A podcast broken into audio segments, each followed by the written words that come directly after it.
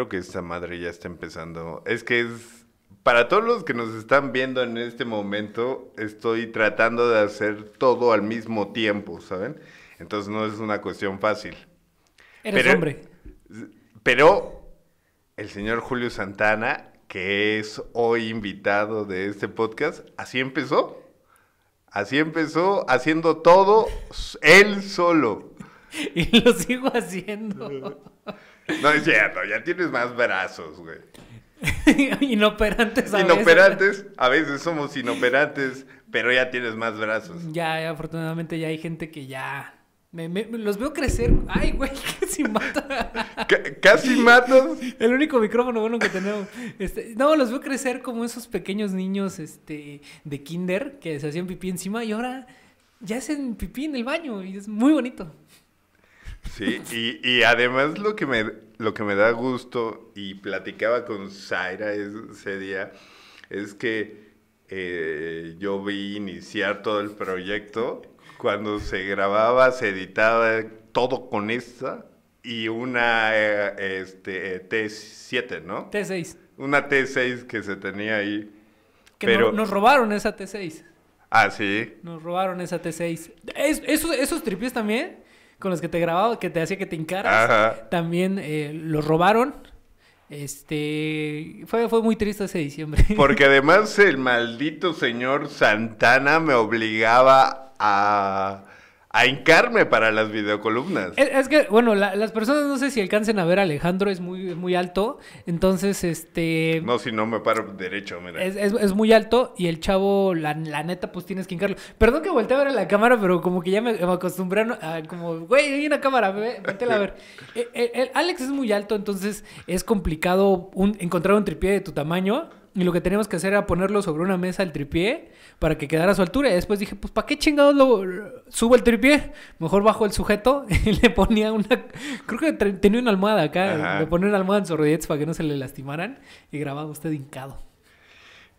Y ah, pasa lo del robo y además lo- te quitan los muebles, güey.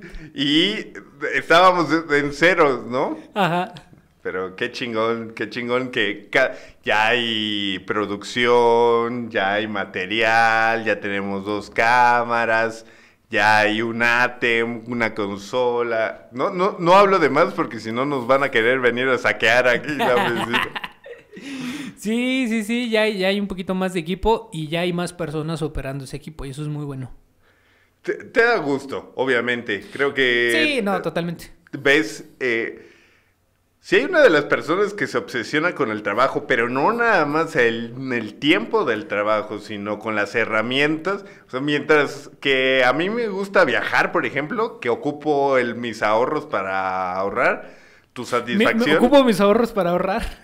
para viajar, dije. no, para ahorrar, dijiste. Ah, no, para viajar. Este, tú los ocupas para comprar micros, güey, este, el dron. Drogas. Nah. No, no es cierto, no. No, no, no, no. No consumes drogas. No, no, afortunadamente no. Doping, por favor. Pero han pasado por aquí personas que sí la consumen, ¿no? Saludos. Y sí, sí ves una autorrealización cuando ves todo lo que ya tienes, ¿no? No, no por la cuestión material, No. sino por lo que podemos hacer. A mí me gusta ocupar las cosas. Desde morro eh, me ha gustado la herramienta, me, me ha gustado ocupar la herramienta adecuada para la, la tarea específica. Y la verdad es que me, me- me- me gusta mucho que de repente eh, compres algo específico para una labor que sin esa cosa sería como más complicado, ¿no? Porque me acuerdo de las primeras veces que hacíamos voz off, usaba un lavalier, el único lavalier que teníamos, Claro. y sonaba bien feo, pero era lo que teníamos. Y yo decía, chinga, un día voy a tener un micrófono que suene chingón, un día voy a tener una cámara que grabe chingón, un día voy a tener todo esto para poder hacer las cosas bien. No por decir, ay, no mames, me compré una cámara o me compré eso. Eso es como, eh, no le veo sentido presumir algo así. Todavía no llega ese momento. Todavía no llega. Black Magic 4K. Voy por ti, cabrona, voy por ti. 60 mil bolas cuesta esa, esa cosa. 60 mil bolas, pero podemos hacer cine con esa cámara. 60 mil pesos. Está bastante... eh, Súper accesible. accesible para las características propias de la cámara, ¿no? Graba en RAW, ¿no? Obviamente nada más el cuerpecito. Ya de ahí súmale los lentes, súmale la, la- la- la ducha y todas las demás chingaderas que lleva. Ya se, se eleva, pero con 60 mil bolas ya te puedes hacer de una cámara de, de- de- de cine. A ver, ¿por qué si eh, la autorrealización em, la encuentras poco a poco con, con este equipo, tanto el aparato humano como el aparato este, físico, las herramientas, ¿por qué ahora quieres lanzarte a la pinche política, güey? Usted dijo que íbamos a hablar de otra cosa. no, fíjate que cuando... cuando Ya, porque eso, eso es un, eh, una cosa que ya sé, lo has comentado además. Sí, sí, eh, sí. en tus redes sociales, ¿no? Buscas una candidatura. Busco ser candidato a diputado local, ¿no? Eh, pero esto no es de, de ahorita. Eh, si, tú, si tú quieres, puedes preguntarle a mis papás que me preguntaban, ¿qué quieres ser de grande? Y yo tenía como bien planeado mi, mi- mi- mi futuro. Decía, yo quiero ser presidente municipal, quiero ser gobernador y quiero ser presidente de la república. Chamaco imbécil, no sabía lo que eso significaba. Pero así empezó Andrés Manuel, güey. No, Andrés Manuel empezó haciendo cosas raras en Tabasco, ¿no? Saludos a la gente que ama a Andrés Manuel. Este, yo, yo, ese era mi sueño, ¿no? Mientras hay morritos que quieren ser bomberos, hay morritos que quieren ser futbolistas, hay morritos... Yo quería ser político, güey. O sea, ¿qué, qué pinche chamaco de di- 10, 11 años quiere ser político, güey? Todos dicen, no, no mames, güey, estás inventando. Pueden preguntarle en serio a mis papás, porque les daba muchísima risa que yo tuviera como tan definido eso, ¿no? Que, que, que a lo mejor yo hoy voy a ser Logan Antonio. No sé si has visto el mame No, que no, hacen no. de los niños que supuestamente son muy listos, dicen cosas. Pero yo tenía bien estructurado eso. Obviamente que lo que decía muy probablemente lo escuché en algún lado, se me quedó y lo repetía. Posteriormente, pues vivo rodeado de un entorno de política. Mi papá y mi mamá todo el tiempo metidos en política. Pero no políticos de antaño, de esos pinches políticos caciques, no, personas de a pie, cabrón, que sudaban la gota gorda debajo del pinche solazo buscando el beneficio para los demás. Y crecí en ese entorno. Después me toca eh, escoger una carrera universitaria y pues no mames, yo ya sabía que quería estudiar ciencia política, güey. ¿no? Estudio ciencia política, metido todo el tiempo en política. eh, yo creo que era la ruta natural de un güey que pues anda metido en esto, ¿no? Que algún día quisiera ser candidato, porque además he estado mucho tiempo atrás, Sí. ¿no? He estado mucho tiempo atrás, he trabajado con candidatos y hoy que me que, que aspiro a hacerlo yo es es súper chido porque ahora sí voy a poder hacer la campaña que yo quiero. Eh, y, y lo platicábamos cuando, cuando me dijiste de tus intenciones y, y te escuché muy convencido cuando decías, ahora sí voy a hacer la maldita campaña que yo quiero, ¿no? Y, y- y me da gusto, ¿no?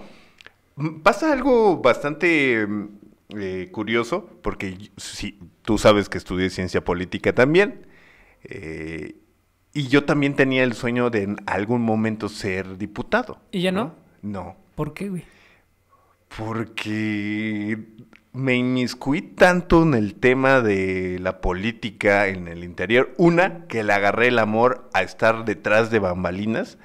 Y dos, porque también vi, no, no voy a decir que me voy a alejar de la política. La política siempre va a ser para mí una opción de, de sustento, ¿no? Este, pero no, no me gustaba cómo se perdía esa privacidad. No soy una persona que le guste llamar la atención. Ya sé que tengo un podcast y ya sé que conduzco un par de programas, pero no es, no soy la persona que le gusta llamar la atención El de otro esa tipo, manera. el, ándale, el otro tipo de atención. La Exactamente. atención fea. Sí, sí, sí. Imagínate que te, se metan a cada... Güey, ¿tú, tú, tú lo ves. Simplemente empezaste a dar la noticia y se metieron con parte de tu vida privada, güey. Cosas que dice... Somos... Digo, la clase política, mucha de la clase política en este país es una basura. Pero como ciudadanos y como comentócratas y como usuarios de redes sociales también somos una auténtica basura. güey. Quien se lleva se aguanta. Sí, sí, sí.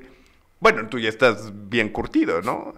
Quien se lleva se aguanta, cabrón. Entonces, ahorita que se están metiendo conmigo, sé que se van a meter con mi familia que ni conocen, güey, ¿no? En, en Twitter hay bots que me mientan la madre y dicen cosas horribles de mi mamá. Pero ya, ya estabas acostumbrado. Ya, ya, pero le- les digo, o sea, neta, si conocieran a mi mamá, hasta se sentirían mal de hablar así de esa pobre señora, cabrón. Mi mamá está toda madre, güey. Entonces, digo, bueno, eh, habla, habla el desconocimiento, habla, habla el rencor, habla las propias frustraciones, ¿no?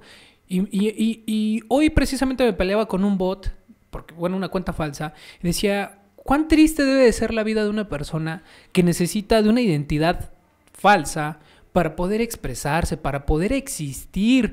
¡Qué flojera, cabrón! Es como esas personas que, que son homosexuales y tienen una doble vida, ¿no? Que en, las tardes llegan con la familia a abrazar a los hijos y en la noche se ponen la estola de plumas y se salen a, loquear, ¿no? Qué triste, qué, qué, qué presión debe, debe ser, ser ese tipo de personas. Y entiendo que hay muchas personas así en, la vida, ¿eh? En serio, es una cantidad impresionante la de bots que existen. Algunos son amigos míos, ¿no? Concuerdan con lo que yo pienso y algunos son detractores y no tengo ningún problema con eso. No tengo ningún problema con que se empiecen a inventar cosas horribles de, tu servidor porque entiendo que así es el sistema político. Ahora, entiendo perfectamente que yo no lo voy a cambiar, pero sí tengo la opción de no dejar que el sistema me cambie a mí. Y es ahí donde radica el poder hacer la diferencia, el poder decir, bueno, si eso es siempre, si la guerra del lodo existe, pues yo decido si me meto o no, si me subo o no al ring. Entonces decidí definitivamente no hacer lo que durante años se ha hecho, ¿no? Seguirle a la guerra con lodo, seguirle a las descalificaciones, seguirle... O sea, no, güey, se me hace muy estéril eso. Oye, pero tú sí tienes una... Parecería que no, pero sí tienes ética dentro, hasta dentro. Me acuerdo perfectamente cuando estábamos platicando con, un personaje de, la política, ahora de la política, en donde nos decía, ah, tenemos el chisme de tal personaje que fue, que hizo, este, que le lavan los pantalones y que esto. y, porque se orinan los pantalones.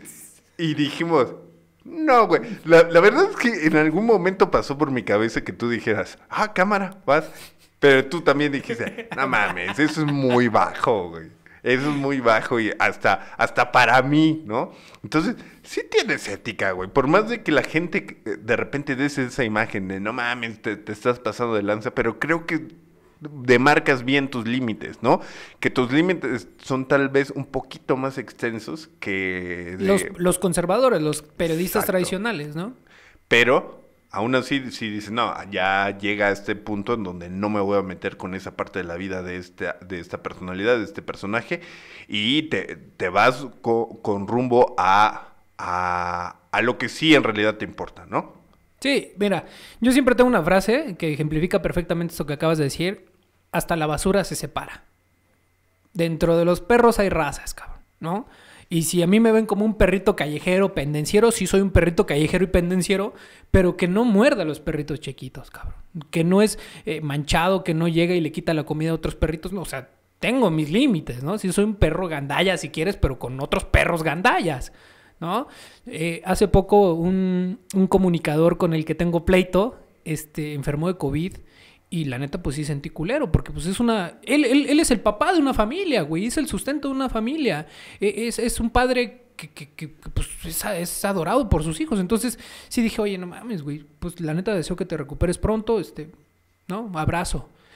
Y hay personas que no mames, cabrón, ¿no? O sea, están como peleadas y enojadas a muerte y hasta se alegran que la persona con la que traen pique se enferme, le pasen cosas feas, güey. Yo no soy así, cabrón, ¿no? Y, y muchas personas que me detestan no saben que sin pedos puedo tomarme un café con ellos, sin pedos puedo invitarlos a una fiesta cuando pase el COVID. Y este... Y tienen una imagen muy errada de lo, que, de lo que soy, de lo que represento y de cómo pienso y de cómo actúo. Y pues está chido que quieran quedarse con esa imagen. Es su problema. Los que van a vivir equivocados, los que van a vivir en, el error, pues son ellos, ¿no? Me dicen, ah, es que eres un pésimo periodista. Es que para empezar no soy periodista, ¿no? Para fines prácticos del amparo que, que promoví en contra de la Secretaría de la Función Pública, sí soy periodista, ¿no? Pero eh, dices, sí tienes ética, sí tengo ética, y tengo muchas más tablas y tengo mucho más rigor, perdón que yo lo diga, el, el alabo propia, el eh, ¿cómo es? El, aplauso. El aplauso. En, boca propia una cosa así es vituperio, ¿no? O el alabo en, en boca propia es vituperio. Pero la neta, cabrón, la neta, sí veo unas cosas que escriben y digo, no mames, esto no tiene el mínimo sustento, no tiene el rigor estamos en un grupo de WhatsApp, usted y yo, señor, y recordará que apenas mandaron información y les dije la fuente, ¿no? Sí, sí, sí. y me empezaron a chingar que cómo pedía yo una fuente. Es que es en serio. Debemos de tener fuentes, debemos de tener elementos para poder asegurar cosas a veces muy sensibles, ¿no? Sí, y, y a- a- además, digo, tú no te, consideras como un periodista, como tal, el mote de periodista, pero sigues bastantes te- partes teóricas de, lo que es el periodismo, ¿no? Yo que me he metido, tal vez, si, si nos vamos a, a lo que debería de ser un periodista, aquel que estudia periodismo, tiene una carrera, que pues, no podría considerarme un periodista, pero me he estado preparando en el tema. Tú también, ¿no? Eh, Por eso me adjudico el mote de periodista empírico. A huevo, suena mejor, suena Sí. mejor. Periodismo, eh, periodista empírico porque además lo vas aprendiendo también con el paso del tiempo. Y el periodismo aquí en el estado, en el estado de Oaxaca, es pobre. güey, güey, güey, güey. Y por eso me odian también los periodistas. Lo- los mismos que se adjudican. que se ufanan de sus tablas y son unas... o sea, son los que son los primeros que pierden cualquier parte teórica del periodismo, ¿no? Entonces, ahí está muy cabrón. Fí- Fíjate que, bueno, yo, yo trabajo con políticos y para políticos, entonces eh, le administro las cuentas a algunos, ¿no? Yo es por todos conocido, ¿no? No tengo que esconderme ni decir, ay, no, puedo hablar abiertamente de eso. No digo a quiénes por el pedo de por el, por Claro. el profesionalismo. Entonces, eh, alguna vez me aventé unos tweets desde la cuenta institucional del, del político y, y- y empezaron a temblar, güey, porque le estás contestando a ese periodista. Le digo, pues sí, pues no mames, te difamó, güey. No tiene elementos para probar las pendejadas que está diciendo. Obviamente que le estoy corrigiendo la plana y le estoy diciendo pa, pa, pa. pa. No, no, no, no, no, ya déjale así, ya, ya, es que con él nadie se mete. ¿Perdón? O sea, eh, eh, eh, el, el presidente constantemente habla de la prensa sicaria y la chingada, pues pareciera eso, ¿eh? Sí. Pareciera eso Sobre que... todo en Oaxaca, güey. Sí, que es como, no, no, no, no te metas con él, ¿no? Es como, güey, te está difamando, que chinga a su madre, ¿no? Y hay personas que incluso han dejado de contestarme a mí y me lo han dicho porque me tienen miedo. O sea, güey, no, me- no, me no le puedes tener miedo a un cabrón que, que- que se pone una pinche peluca, güey, un pinche cabrón que, que hace lo que hacemos en que lo regran para... Ay, ya le di un putazo a la mesa. Ay, mi mano. Este, no, no le puedes tener miedo a gente así, ni a nadie. Si la verdad te ampara, si la razón te asiste, chinga su madre, así sea la mismísima Carmen Aristegui, que sea quien sea, güey, ¿no? Eh, el problema es que eh, los periodistas mm, en el Estado por- también hay sus... sus Honrosas, Sí, ¿no? Sus excepciones, pero la mayoría, en la generalidad, el Estado está lleno de lacras, ¿eh? o sea, son gángster, ¿no? Son gángster tal y cual, ¿no? Y hay... Yo, yo, los yo les diría muchos raterillos de poca monta. Ok. Extorsionadores de barrio. No son ni siquiera capos del, del- de la comunicación organizada. de la comunicación organizada. Pero hay muchos. Sí. Y que al final terminan siendo sandijuelas dentro de un aparato que tampoco aporta al, al tema político, ¿no? Claro. Que si nos quejamos del tema político, el periodista tampoco es una herramienta para la ciudadanía de decir, "Mm, claro, vamos a hacer un análisis concienzudo de la situación actual de, de- nuestro estado o del país. Y fíjate que apenas, siguiendo esta línea, apenas un bot en, Twitter me cuestionaba y me decía, porque felicité a Dante Montaño, un presidente municipal que es mi amigo, ¿no? Yo, yo puedo decir que es mi amigo, lo estimo, lo- lo- lo- lo aprecio. Y me decían, es que tú no puedes apreciar a los políticos porque si no dejas de ser objetivo. Y les dije, a huevo que sí, a huevo que no soy objetivo. Nadie es objetivo. Nadie es objetivo. Nadie es objetivo. Es la mentira mejor contada dentro de- del gremio de los periodistas, de la comunicación y de la investigación. Nadie, absolutamente nadie es objetivo. Para eso tendrías que ver a las personas como objetos. Y para ver a las personas como objetos tendrías que ser un pinche psicópata. ¿No? Para que no te doliera destruirle la vida con una investigación. ¿no? Si es tu amigo, por ejemplo, ¿no? Si uno de tus amigos es, es, es, es, es presidente municipal, obvio que te vas a hacer güey. O si te cae bien su, cómo, cómo si te cae bien cómo está haciendo su gestión. O sea, obviamente nadie es objetivo, cabrón. Nadie en los medios de comunicación, llámese prensa del corazón, llámese deportiva. ¿Por qué? Porque tú lo verás. O sea, hay, hay ciertas investigaciones que son de carácter militante. Carmen Aristegui, durante los sexenios que antecedieron al gobierno de Andrés Manuel, hizo periodismo militante. Y toda la sarta de cabrones que recibían lana de Peña, pues tampoco eran objetivos, ¿no? Y hoy los güeyes que le aplauden a la 4T, pues tampoco son nada objetivos. Están haciendo periodismo militante. Ahora, ¿qué tan militante es? Eso es otra cosa. Que también, por ejemplo, podríamos eh, juzgar que eh, de poco imparcial al, a las fuentes que es nada más ataque al gobierno, ¿no? Porque su objetivo es atacar directamente al gobierno. Por más de que hagan algo positivo, el objetivo es hacer una, un ataque directo a las instituciones. Que eso tampoco termina siendo objetivo, termina siendo poco parcial, termina siendo teniendo una idea preconcebida de que, ah, no, nuestra chamba es ser críticos, ¿no? Y bajo esa crítica, muchos medios de comunicación, que también son muy respetables, se han basado. El tema de animal político, que para mí animal político es el medio de comunicación más importante de este, del país, también tiene sesgos, ¿no? Sí, pero de entrada por quién los financia, ¿no? De entrada quién les da lana, quién les da la oportunidad de insertarse en ciertos círculos, porque otra cosa que no debemos de perder de, de vista, mucha de la información importante, de la información bomba, son filtraciones. La gente no sabe o la gente no dimensiona que, por ejemplo, la Casa Blanca fue una filtración. La Casa Blanca no fue un pinche periodismo exhaustivo. No, no, no fue, fue una investigación así súper cabrona, güey. Lo mismo que la estafa maestra. Les dieron migas y le dijeron, busca aquí. A ti y a mí nos han llegado WhatsApps, nos han llegado Messengers, nos han llegado de todo diciendo, mira, tengo tal información, ¿te, te late? ¿No? Y ahí es donde el periodista dice, ah, a huevo, ¿no? Le voy a dar este tratamiento o este otro tratamiento. ¿Por qué? Porque no es objetivo. Porque no, no dice, ay, a huevo, este, involucra a mi papá, güey. Pues no mames. O involucra a la empresa con la que trabajo. Pues no mames, un chingo de periodistas pues tragan de lo que generan los anunciantes y obviamente si llega información de un anunciante que está envenenando a la gente con sus refrescos, pues el periodista uno no va a poder publicar eso. No, pero es que hay periodistas que se renuncian o los corren y la chingada. ¿Por qué? Porque el periodista está defendiendo también sus intereses, ¿no? Y estaba buscando ver ese objetivo y en ese momento, pues, ¿qué? ¿Cuál, es el, cuál es el objetivo? Pues, hacerse de una reputación. Y ahí está viendo por qué, por el derecho a la información o por verse él bien ante la sociedad y generar más seguidores gracias a eso. Entonces, ahí se crea un conflicto y no está siendo objetivo netamente.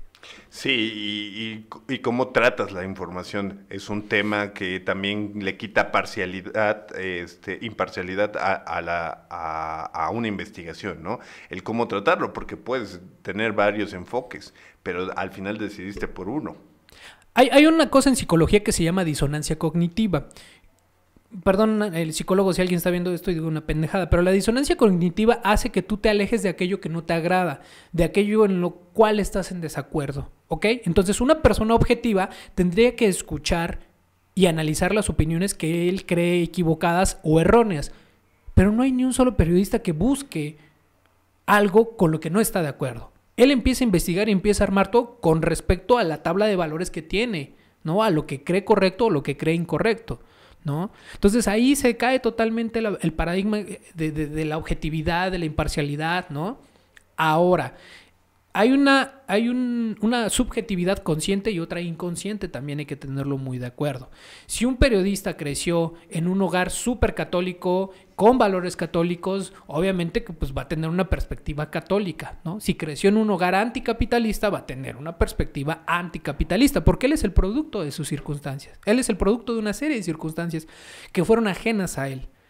Entonces, todos cargamos nuestra maletita con prejuicios, con filias, con fobias. Entonces, quítense de chingaderas y dejen de decir, es que no eres objetivo. Es una mentira. Nadie en los medios de comunicación es objetivo y yo lo sé porque por más de que en algún momento yo he intentado serlo con mi trabajo, también es un hecho de que me, me tocan ciertas eh, cosas susceptibles, ¿no? Eh, en algún momento se generó una discusión sobre una temática entre tú y yo y decías, bueno, al final no eres imparcial porque esta ideología que tú tratas de, pregonar o la que tú tienes en, la pinche mente, pues lo, lo, empiezas a permear en tu trabajo. Efectivamente, dejas de ser imparcial por ideologías, por creencias, por todo esta, toda esta situación. ¿no? Así es. Debrayemos un poco, Date como magnate. sin marihuana. Sin marihuana. Pero qué bonito sería debrayar con marihuana. Supongamos que el 6 de junio, que estuvieras en, en donde estuvieras, partido político o, o candidatura independiente, te hacen diputado, la, la ciudadanía te hace di- diputado local.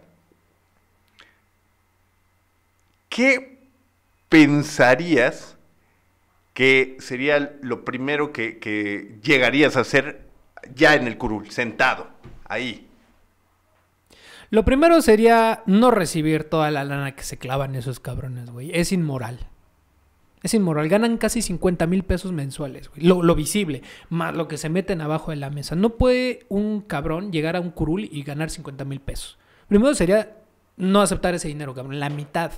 Porque creo que un profesionista que gana bien debe ganar entre 18 a 35 mil pesos mensuales al menos, ¿no? Entonces, lo primero sería decir, ¿sabes qué? Ahí está la otra mitad.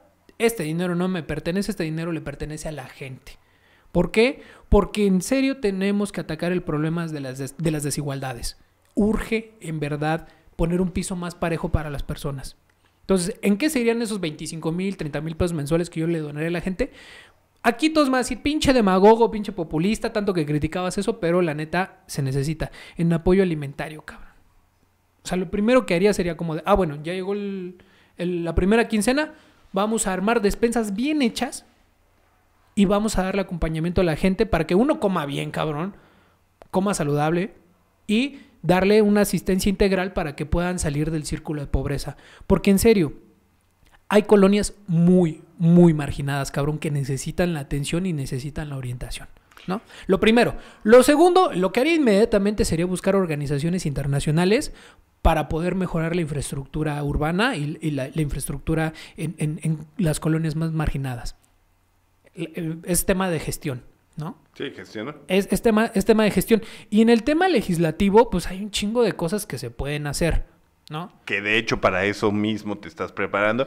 ¿Qué, qué es una de las cosas que eh, la, la gente afuera de repente no te conoce?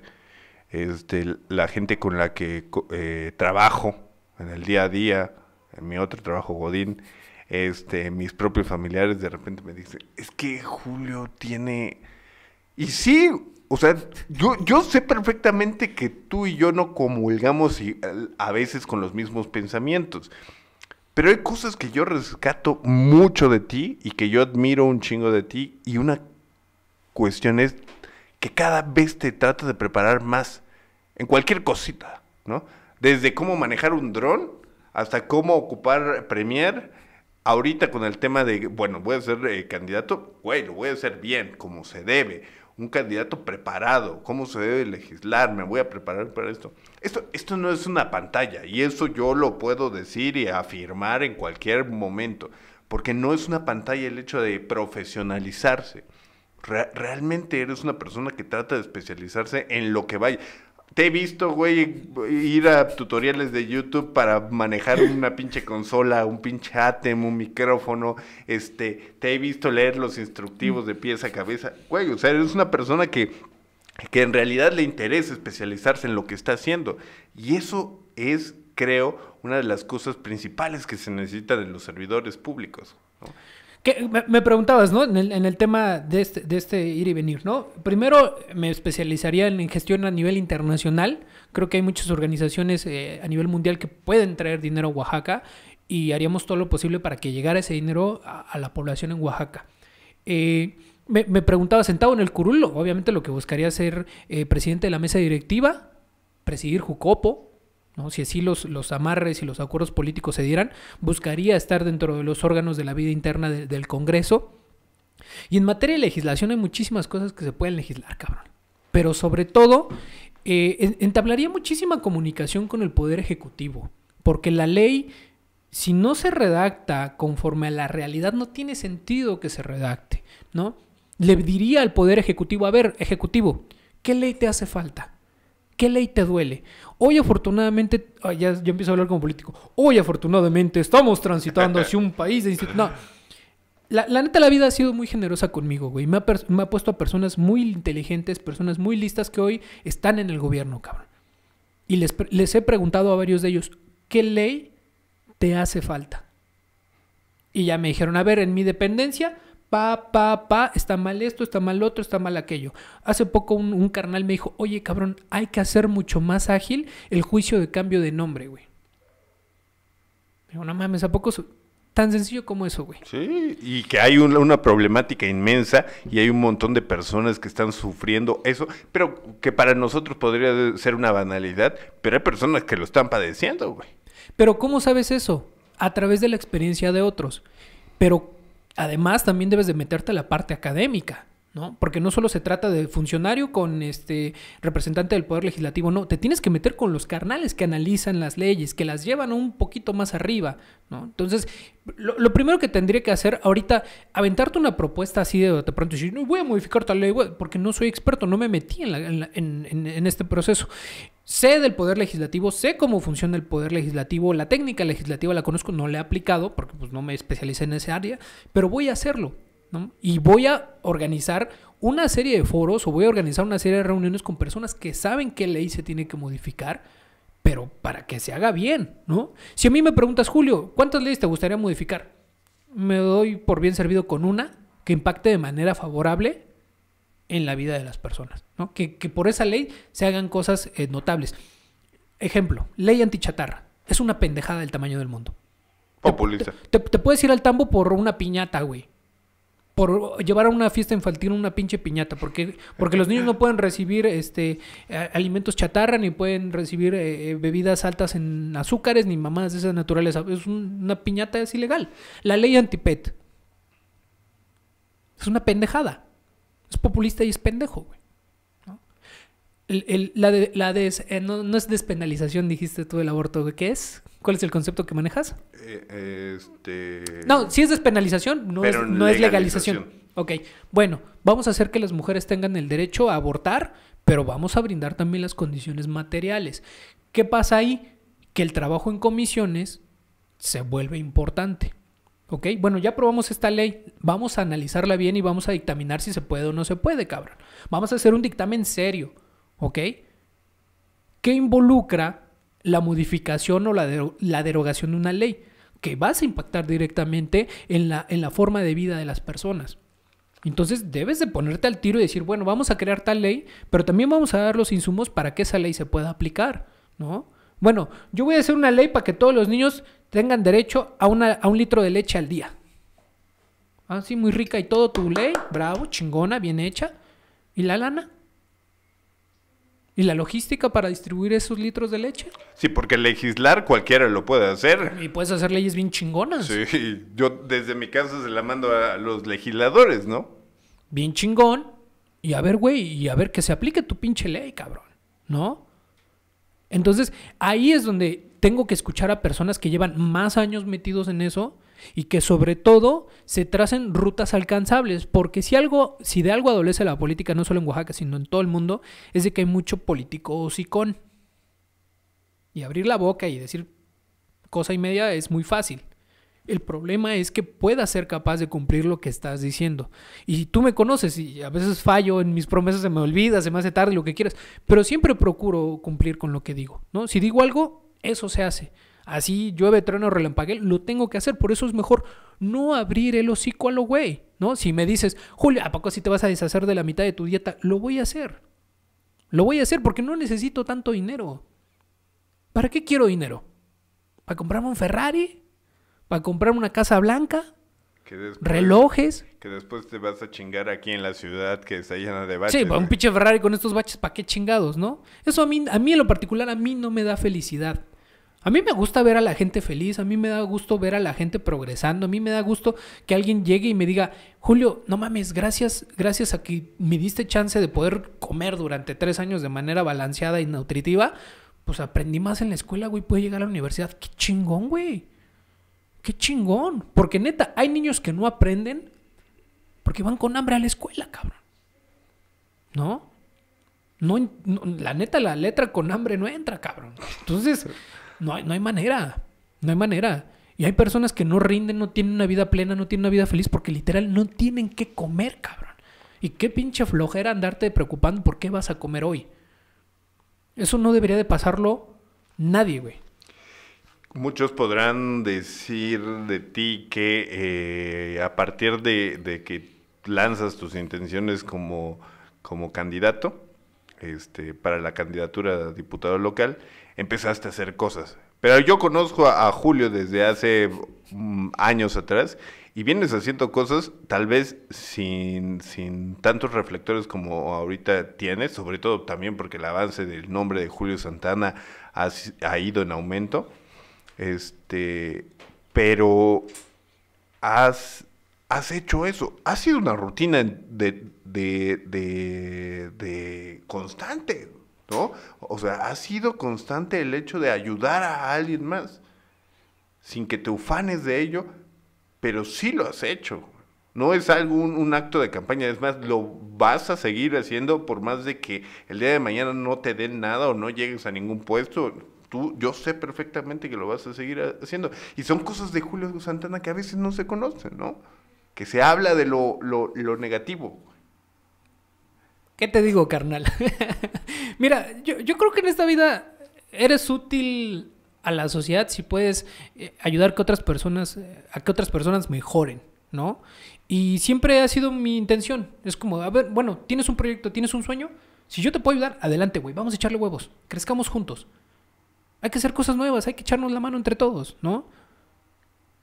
Creo firmemente Es que cabrón, he escrito tantos copies, he escrito tanto para los políticos que se me pegó, güey, lo de los políticos. Pero la neta es que yo estoy en contra de esa forma de hablar, ¿no? Eh, creo firmemente. Mi, mi, mi corazoncito, mi corazoncito es... Eh, ¿Cómo decirlo sin que sea un mamador? Es noble, cabrón, ¿no? Y a mí me llena de un chingo de coraje que haya güeyes que se roban la lana de, de, de, del... Tampoco quiero decir pueblo, güey, pero no hay otra manera de definirlo del pueblo, cabrón, ¿no? Si tú haces lana con el negocio, chingón, güey. Haz toda la lana del mundo que quieras, eso no está mal. Pero si te chingan la lana que iba destinado para personas que no tienen nada, eso es ser hijo de la verga, cabrón. Perdón, no sé si en el podcast se puede decir groserías, pero... No sé si YouTube nos va a cancelar verga. Pero, pero eso es ser miserable, ¿no? Y entonces de repente te vas encontrando caso tras caso que neta a mí se me hacen nudos en la garganta a veces y una vez lloré en, un programa en vivo porque me llegó un, papá con una, una, nena que, que se desmayaba del dolor porque tenía este mielitis, ¿no? Que es es una inflamación de la médula, si no me equivoco. Entonces, tú sabes que la médula espinal es el, cableado del cuerpo. Y entonces se le inflama y, el dolor es tanto que la niña se desmayaba, cabrón. Y en esa temporada, el presidente acaba de pagar mil millones de pesos para dos estadios de béisbol. Y este papá se deshacía de sus cosas, hacía rifa y se rompía el alma para conseguir 90 mil pesos para comprar un medicamento. Y yo decía, no mames, güey, no puede, es que no mames, cabrón. No te pases de... No, me dio un putero de coraje, cabrón. Que neta, estaba, lo estaba entrevistando en vivo y se me hizo se me salieron unas pinches lágrimas por el pinche coraje que me dio, güey. En ese momento no traía mucha feria, pero literal agarré, saqué mi carta, ¿sabes qué, carnal? Ahí está, nada más déjame para mi torta y ahí está, güey. Porque al final, sí, ay, ay, cómo sufro, ay, yo conozco las necesidades. Órale, puto, aporta. Órale, cabrón, échale huevos. Y sabe, bueno, no debería decirlo, pero lo voy a decir más o menos para que la gente se dé una idea de cómo actúo. Ese mismo día le estuve escribiendo a políticos, güey. A ver, este papá necesita así asado. A ver, esta niña necesita. A ver, güey. Y empezó a pasar la chorala con los pinches políticos, güey. Y varios de ellos sí se reportaron, cabrón. Dije, ¿para qué verga tengo pinches amigos políticos si no le pueden ayudar a un papá cuando más lo necesita, cabrón? Y después el papá me volvió a decir, oye, fíjate que estamos haciendo una rifa, no hay pedo, venden unos, unos boletillos, ahí está. ¿No? Porque no solo se trata de decir, ay, mira, este, a ver, político, ayúdala, sí, güey, ¿y tú? ¿No? Claro. Entonces ahí fue una lanilla y así ha habido dos, dos, tres casillos donde digo, bueno, hay que echar la mano. Y afortunadamente ahí la gente del DIF comercial también es, son chidos, ¿no? Y han, han, ayudado a otras personas a través de, de, de tu servidor. Y la neta, se siente chido, güey. Se siente chido porque ves cómo la gente se esfuerza, ves cómo la gente quiere salir adelante y dices, por ese tipo de gente hay que romperse la madre, por ese tipo de gente hay que ser profesional, por ese tipo de gente hay que ser honesto, güey. Se lo debemos. Se lo debemos porque esas personas me pagaron la universidad, güey. Yo fui a una universidad pública y yo le debo un putero a la sociedad. Le debo un chingo. Tú no, porque tú fuiste a privada, tú te la pagaste, cabrón. Pero yo me la pagué, güey. Por eso te digo, tú no le debes nada a nadie. pero, pero, pero yo sí, güey, ¿no? Fui a una escuela pública toda mi vida y le debo mi educación a la sociedad, cabrón. Y no puedo de repente desentenderme y decir, ah, ya huevo, pues yo ya chingué, ya gracias a mi universidad pude, pude escalar en la pirámide social y que la sociedad se la lleve la chingada. No, güey, se lo debemos los que estudiamos en escuela pública. Y la falta de sensibilidad también es un pedo muy grande del pinche eh, gobierno, porque lo veíamos ahorita, por ejemplo, con las vacunas, güey. O sea, de repente el registro para los adultos mayores, mi abuela apenas puede instalar el puto WhatsApp, güey. El puto WhatsApp y el registro para que vacunen a los adultos mayores tiene que ser mediante una liga. Y tú, y tu abuelita ¿qué liga, mijito? Mijito, la liga, que tengo una más de estas, de estas cafecitas. Yo, yo lo entiendo que va a haber gente que diga, pues ayúdale, pinche culero. Lo entiendo. Sí. Pero mi abuela me tiene a mí, güey. ¿Qué van a hacer una señora de 75 años en la Sierra Norte, güey, que no tiene familia y que subsiste mediante un trabajo? no tiene luz, güey. No, no, tiene luz. Deja todo el internet, no tiene luz, güey. ¿En qué momento, y eso se lo decía hoy a, mis alumnos eh, eh, en la clase, ¿en qué momento el gobierno genera políticas públicas que son poco susceptibles a la, al panorama que se está viviendo en la actualidad, güey? ¿no? 45% de la población tiene más de 65 años. 45% de la población. Eh, de ese 45% de la población, más del 50% de la población está en pobreza extrema. Esto quiere decir que ni siquiera tiene los servicios básicos. Viven por debajo, muy debajo de la línea de bienestar. ¿Cómo puta madre se le ocurre al gobierno decir háganlo vía electrónica para el registro, güey? Es un cálculo político y el político debe de dejar, cuando se vuelve servidor público, debe dejar de ser político y debe de empezar a ser filántropo, cabrón. En su corazón debe de haber bondad y en su corazón debe decir, a ver, güey, ¿no? Tengo que vacunar a la gente, güey. No voy a usar esto con fines electorales porque uno es inmoral, güey, es abominable. Y tres, güey, la gente no tiene por qué estarse muriendo en su casa, güey. ¿No? Es por amor al prójimo. La filantropía es eso, güey. Es amar al otro y, sentir el dolor de las otras personas. Pero como el político le vale verga eso, como el político dejó de sentir, como el político ya está muy podrido por dentro, es que hacen este tipo de mamadas. Y fíjate que, te digo, cuando entrevisté a este papá y se me hizo el nudo en la garganta y todavía sentí la impotencia, cómo me recorría del estómago hacia arriba, ahí supe que no había abandonado mi humanidad todavía. Y ahí supe perfectamente que todavía tenía la capacidad de asombro, que todavía tenía la capacidad de indignarme y decir, no mames, güey, esto no se tiene que hacer así. ¿Y sabes quiénes hacen mucho eso? Los jóvenes, cabrón. Los viejos ya no. Y hoy a mis 30 años puedo decir que sigo siendo un joven, güey, de 15 años que está en contra de las pendejadas que hacen los que tienen poder, güey. Que está en contra de que la gente también haga pendejadas como sociedad. Y que cree que las cosas se pueden cambiar con trabajo, güey, y no de la noche a la mañana. Afortunadamente la universidad, la vida, el trabajo me ha hecho ser más realista, pero sin abandonar esta parte de, ser soñador, decir, a huevo, las cosas se pueden hacer, güey. Si lo puedes soñar, lo puedes hacer, excepto ser astronauta y viajar al espacio sin casco. Eso sí, no se puede. Pero debes de tener un puto sueño, debes de tener una pinche aspiración, que sea mucho mejor de lo que te ha tocado ver. Pero pues, ¿qué pasa, güey? La mayoría de los cabrones ven lo que es la política o el servicio público de manera superficial y creen que todo es eventos, tomarse fotos, este, que te rindan pleitesía porque es el presidente, porque eres el, presidente de algún partido o el diputado. Y Esas son pendejadas. Eso, el, poder no es para eso. El poder es para cambiar la realidad de manera positiva. Y la realidad de la gente, no tu realidad. No para que tengas una pinche casota.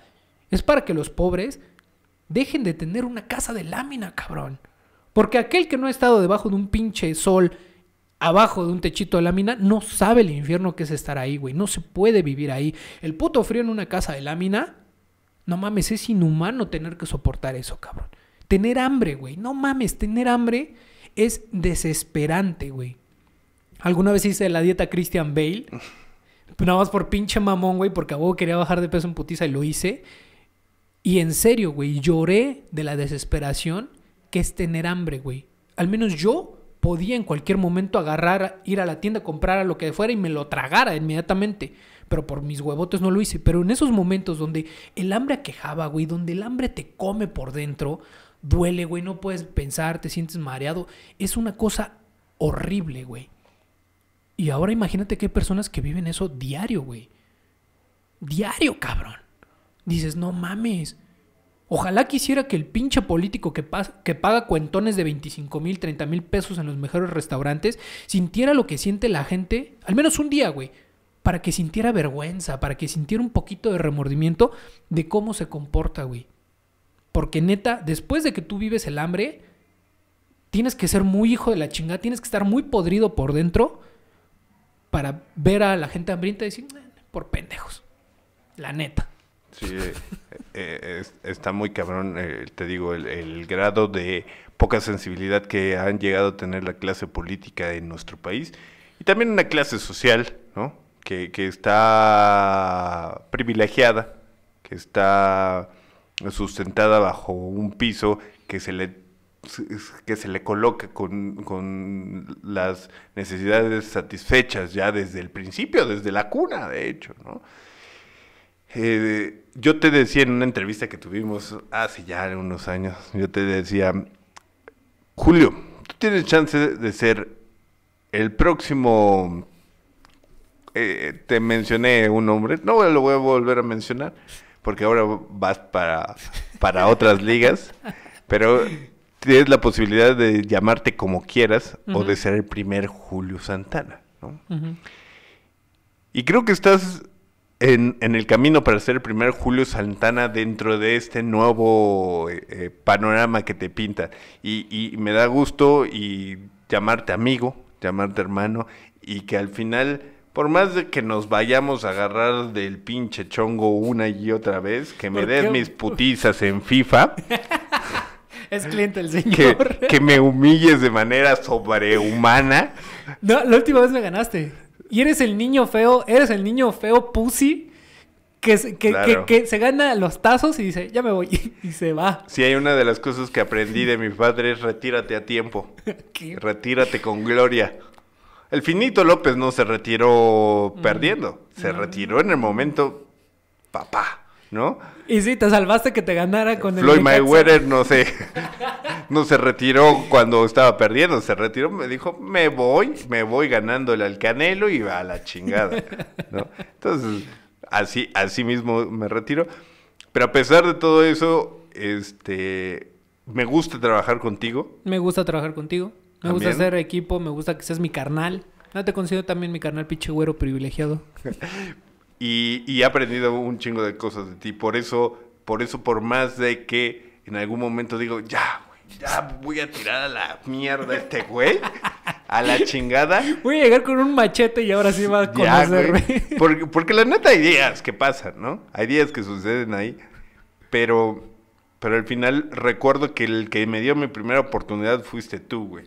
Por más de que ya tenía eh, escribiendo en, en un periódico ahí un tiempo, el que me dijo, ah, vente para esta plataforma, güey, ¿no? A los medios digitales, donde aquí también se puede rifar de manera diferente. Fuiste tú, y eso, güey, por lo menos a mí no se me olvida. Y digo, cuando nosotros tengamos que dejar de trabajar juntos, lo vamos a hacer. Pero siempre voy a decir, bueno, ahí está un, un cuate con el cual cuento y que él cuenta conmigo. A huevo, gracias. Y gracias porque eh, todo esto, todo esto que ven ustedes o que no ven, no, sí están viendo en este momento, es gracias a que también me enseñaste a armar esta madre, güey, ¿no?